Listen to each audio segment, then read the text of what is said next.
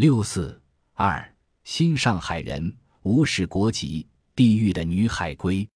被访者 Y 五 XXJ 周末陪父母来人民公园散步，听说有个相亲角，就顺便进来看看。他今年二十八周岁，浙江人，曾在欧洲留学四年。两个月前被某外资企业派到上海工作，并打算将上海作为今后长期生活居住地，是一个新上海人。当时我发现他一个人坐在荷花池边上，装扮时髦，神态娴雅，静静地看着荷花池，似乎完全隔绝周遭的喧嚣。在访谈过程中。这位新上海人对于我提出的是否优先考虑找上海人做结婚对象的问题感到很奇怪，并详细阐述了他的有关国籍和地域的观点。他说：“我地球都转了一圈了，我何必要找一个上海人？我哪里的人都一样。我地球都走了一圈了，我干嘛要非得要找一个上海人？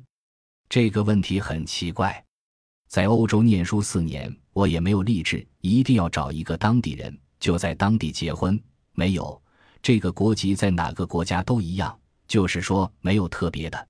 如果说一个外国男孩跟一个中国男孩都站在我面前的话，那我还是会比较他们的综合素质，不会把国籍只能是作为一个，甚至不能作为一个参考。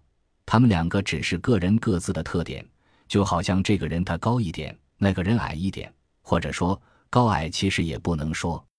就好像一个人穿了件绿衣服，另一个人穿了件红衣服一样，国籍只是他们的一个特点，并不能成为他们的优点或缺点。他之所以持有这样的观点，主要是出于两个方面的原因：一是家庭的教育，二是留学欧洲的生活经历。我爸爸妈妈确实也很开明。他们在我出国前就跟我说过，没有要求你一定要找个外国人，也没有要求你一定要找个本地人或者怎么样，没有，完全是你自己喜欢，你跟他在一起很开心，那你就是那个地方的人。被访者 Y 五 XXJ 承认留学的经历对自己的婚姻观有一定的影响，我们可以将这一点理解成西方的婚恋文化资源打在他身上的烙印。留学肯定是有影响的，你会看到外国人夫妻的相处模式是怎样，和中国还是有一点不同。然后你从这些方面有更深的了解之后，你会觉得夫妻相处或者是找到那个是不是适合你的那个人很重要。不是说两个人感觉好就可以，一定要两个人真正的完全契合。当那种激情、谈恋爱的激情都过去以后。两个人就好像夫妻一样相处融洽的时候才可以结婚。尤其重要的是，他坚持爱情一定要培养成亲情之后才能结婚。如何做到？必须经历长期同居的生活，所以要长期一起生活才行。这个阶段是一定要有的。如果是纯粹的那种相爱，如果相爱还没亲情那个产生的话。这个时候结婚，觉得还是有一点点草率，还是有一点点草率。在我看来，最起码两个人应该要有那种亲情产生，那种相互依赖，可以说相互的恩情，有那种相处的融洽产生的话，才可以结婚。对于当下大陆的婚恋文化而言，婚前同居也已经成为一种常态。这一点或多或少是改革开放以后。西方的性解放等思潮对国人的影响，但是他仍然认为在婚恋问题上，欧洲人比中国人更为传统。但事实上，欧美那些国家，他们老百姓比现在中国的年轻人更传统，他们非常非常传统。像欧洲有两种情况：一批人是非常早就结婚，二十一二岁就结婚了；还有一批人是到三十几岁、三十五岁。三十二三岁以后才会结婚，这个中间带的这种结婚适龄结婚的很少。第一种就是他们非常幸运的在很年轻的时候就找到了对方，然后后来发现也是适合的，就维持下去了。但是这样的结婚呢，也有很多都是离婚掉的。而相反，到了三十几岁结婚的，就是相当稳定的。在他看来，正因为欧洲年轻人在做出结婚决定之前非常审慎，所以他们的婚姻也比中国年轻一代的婚姻更为稳定。所以说，他们的家庭也是相对于比中国很多家庭是更稳定的。就是说，他们在选择结婚的时候，很多人都不结婚，为什么呢？因为他们都没有真正的确定下来，对方是不是自己真的想要的。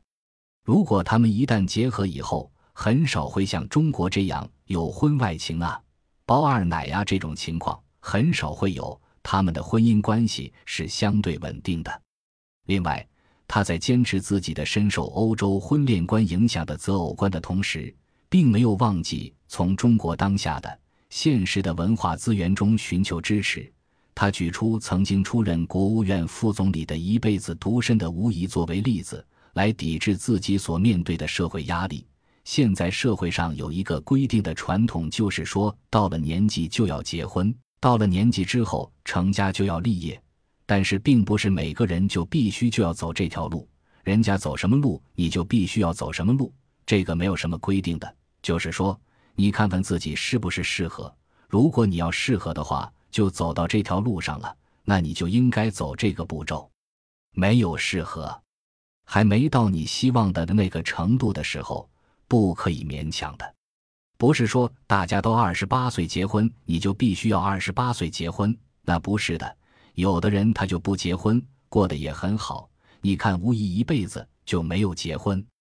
事实上，地域与户口不是一个简单的行政建制强加的制度性分类，它们首先是一种文化分类，它们更大程度上是一套权力语言。本地人运用这些语言创制身份，建立人主权。对弱势者，这里指外地人，加以标签和排斥。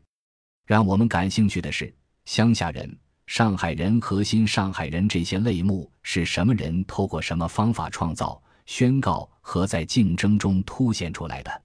透过对地域和户口这个择偶标准的探讨，我们从中窥探人们如何有意识地建立起某种文化分类观念。另外，我们也可以从中看到社会网络与婚姻进入之间的关系。